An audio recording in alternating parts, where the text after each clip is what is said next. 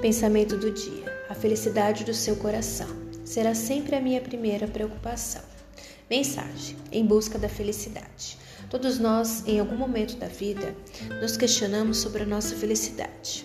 Que ninguém é feliz o tempo todo. Temos momentos felizes. E o que será que traz a nossa felicidade? Um sonho realizado ou a esperança de um dia melhor?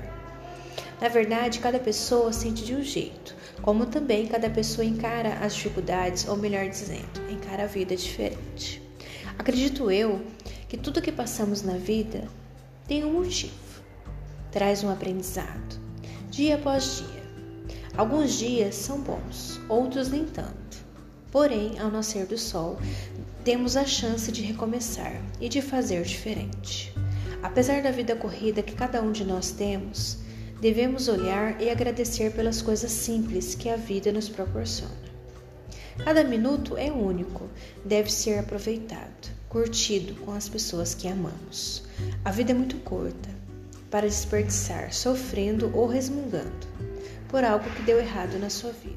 Então, viva hoje, se cuide hoje, ame hoje. Bom dia.